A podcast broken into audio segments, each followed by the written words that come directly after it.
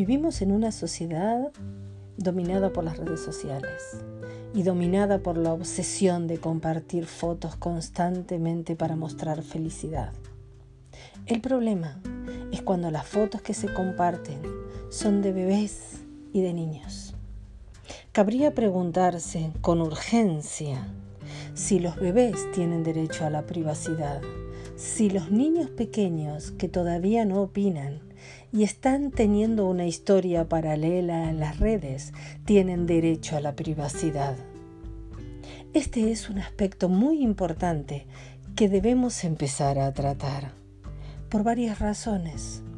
Una de ellas, y quizás la más importante, es que en algún momento puede ser que estos niños, cuando crezcan, no quieran contar una parte de su historia, no quieran recordar una parte de su historia, no quieran compartir con otros una parte de su historia. Y sin embargo esa historia va a estar ahí, en el mundo virtual, en el mundo digital, en la nube, y nadie la va a poder quitar. Es hora de que los padres dejen de poner tantas fotos de sus hijos en las redes. No es bueno para los niños. Y un buen consejo es que esperen a que ellos puedan decidir si quieren tener esa biografía paralela o no, por ejemplo, cuando sean adolescentes.